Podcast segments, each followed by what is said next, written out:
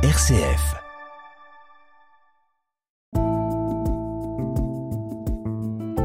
Regard chrétien sur l'actualité. Dorothée Scholz. Bonjour Père Christian Delorme. Et bonjour Dorothée. Vous êtes toujours délégué épiscopal pour les relations interreligieuses et c'est avec vous que nous allons ré réaliser ce premier regard chrétien sur l'actualité de l'année 2024. Alors avant tout, meilleurs vœux ainsi qu'à tous nos éditeurs. C'est une très très très belle année. Qu'est-ce qu'on peut vous souhaiter pour 2024 Beaucoup de... Moi, j'ai déjà, je suis déjà un homme comblé. Il y a tellement de gens qui n'ont pas d'endroit où dormir, manger, se soigner, la possibilité de se soigner, manger, etc. Donc je, non, moi, je, je, je, souhaite continuer à pouvoir faire des choses, à être entouré de, de gens que j'aime et qui, qui m'aiment. Et puis c'est ce que je souhaite aux uns aux autres, parce que je crois que c'est ça qui est le plus important, c'est être entouré, pas être seul. Les épreuves, elles font partie de l'existence, mais, mais être seul, c'est terrible. Alors justement, on parlait des épreuves. Il y en a eu une cette semaine, puisque Lyon a perdu une figure. Un illustre passeur de mémoire, Claude Bloch, est décédé le 31 décembre dernier. C'était le dernier rescapé d'Auschwitz. Il sera inhumé le 9 janvier prochain. Il sera, il sera incinéré, puisque c'est le choix qu'il a fait, et pour des raisons euh, très touchantes, puisque il veut partir comme sa mère, qui a été euh, gazée et, et ah, brûlée à Auschwitz. Et c'était une belle figure, euh, Claude Bloch. Tous, ces, tous ces témoins, tous ces, ces, hommes et ces femmes qui ont vécu Auschwitz sont en train de partir avec, mm. avec les années. Lui, il avait 95 ans. Il avait 15 ans quand il avait été déporté, mm. adolescent, euh, lycéen. Et, et, et il, il, a témoigné jusqu'au bout. Jusqu'au bout dans les collèges et lycées, justement. Les, voilà, de l'agglomération lyonnaise. Mm. Une très très belle figure, très très très humble. Comme tous ces comme tous ces hommes et femmes qui sont passés par Auschwitz, ils ont ils ont tellement vu l'horreur que quand ils ont survécu, eh ben, ils avaient d'une certaine manière, euh, pour beaucoup, euh, une certaine gratitude à la vie d'avoir survécu, ne mm. comprenant pas toujours pourquoi ils ont survécu, et mm. pourquoi pas d'autres. Euh, et puis ces témoins, bon, on, en, avait besoin parce que je pense qu'ils nous ont aidés à, à forger notre conscience morale. Mm. Alors maintenant, ceux qui vont rester, ben, c'est les témoins qui ont rencontré des témoins. Voilà. Ce disait tout et c'est important, c'est important. De continuer à faire passer le message et à raconter l'histoire. Alors un début d'année qui est évidemment encore marqué par la montée en puissance hein, des conflits au Proche-Orient après la mort du numéro 2 du Hamas, Saleh al-Harouri, qui a été tué mardi dans une frappe de drone attribuée à Israël dans le banlieue sud de Beyrouth. Alors ce décès ravive les craintes, hein, évidemment, d'une extension du conflit opposant à Gaza le Hamas et Israël.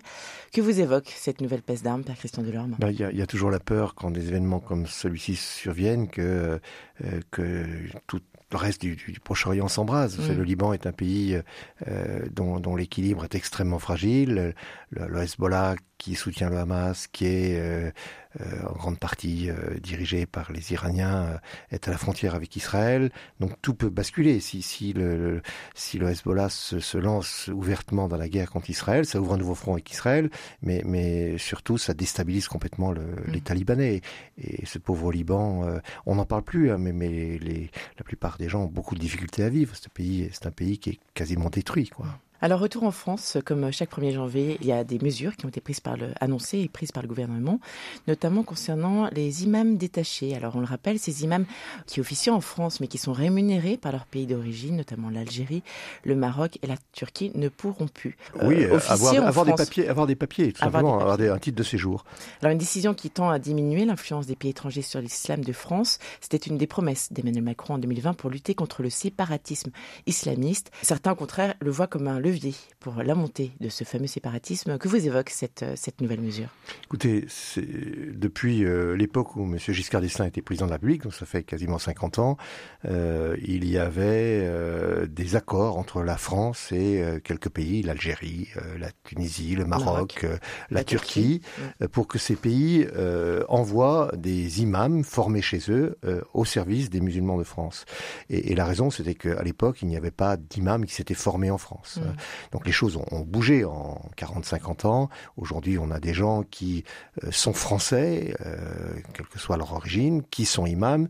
Alors, ils ont pu se former en France, ils ont pu se former ailleurs, à l'étranger aussi. Il y en a beaucoup qui, qui, à une époque, étaient formés en Syrie, en Mauritanie, en Égypte, euh, en Turquie par exemple pour les imams turcs, beaucoup ont été formés en Turquie, mais, mais quand ils sont citoyens français, mais il n'y a pas, il y a pas de, de difficulté. Euh, la difficulté, c'est ceux qui étaient payés par les consulats. Mmh. Et, et, donc, à partir du 1er janvier, c'est une décision de ministre de l'Intérieur, euh, ces imams-là ne pourront plus avoir mmh. de titre de séjour, qui ne veut pas dire que tous ceux d'origine étrangère euh, ne pourront pas rester. C'est ces imams-là qui sont venus dans un cadre euh, particulier.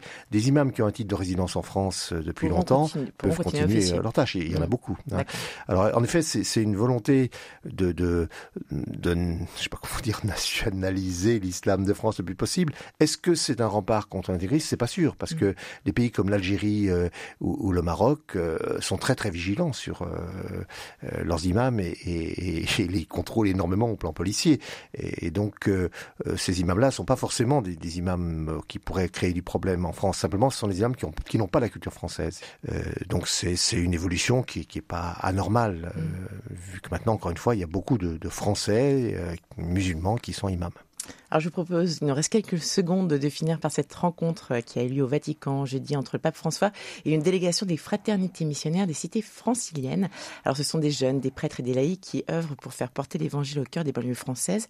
Elles ont été reçues par le Saint-Père qui leur a demandé d'être témoins de l'évangile et d'apporter la proximité, la compassion et la tendresse de Dieu à des personnes souvent privées de dignité et d'amour. Que vous évoque cette belle rencontre? Bah, je trouve, Oui, en effet, c'est une belle rencontre, c'est une heureuse initiative et de, de cette fraternité des cités, euh, puisque c'est comme ça, je crois que le réseau mm. s'appelle, et, et de, de, du pape. Euh, c'est une, une, demande d'audience qui a été faite après les, les émeutes de l'été dernier, suite euh, à la mort tragique du, du jeune Naël. Euh, il y a encore des chrétiens dans ces cités populaires, même si beaucoup aujourd'hui sont surtout marqués par la présence de l'islam et d'un mm. islam très très vivant. Euh, il y a aussi des, des chrétiens, mm.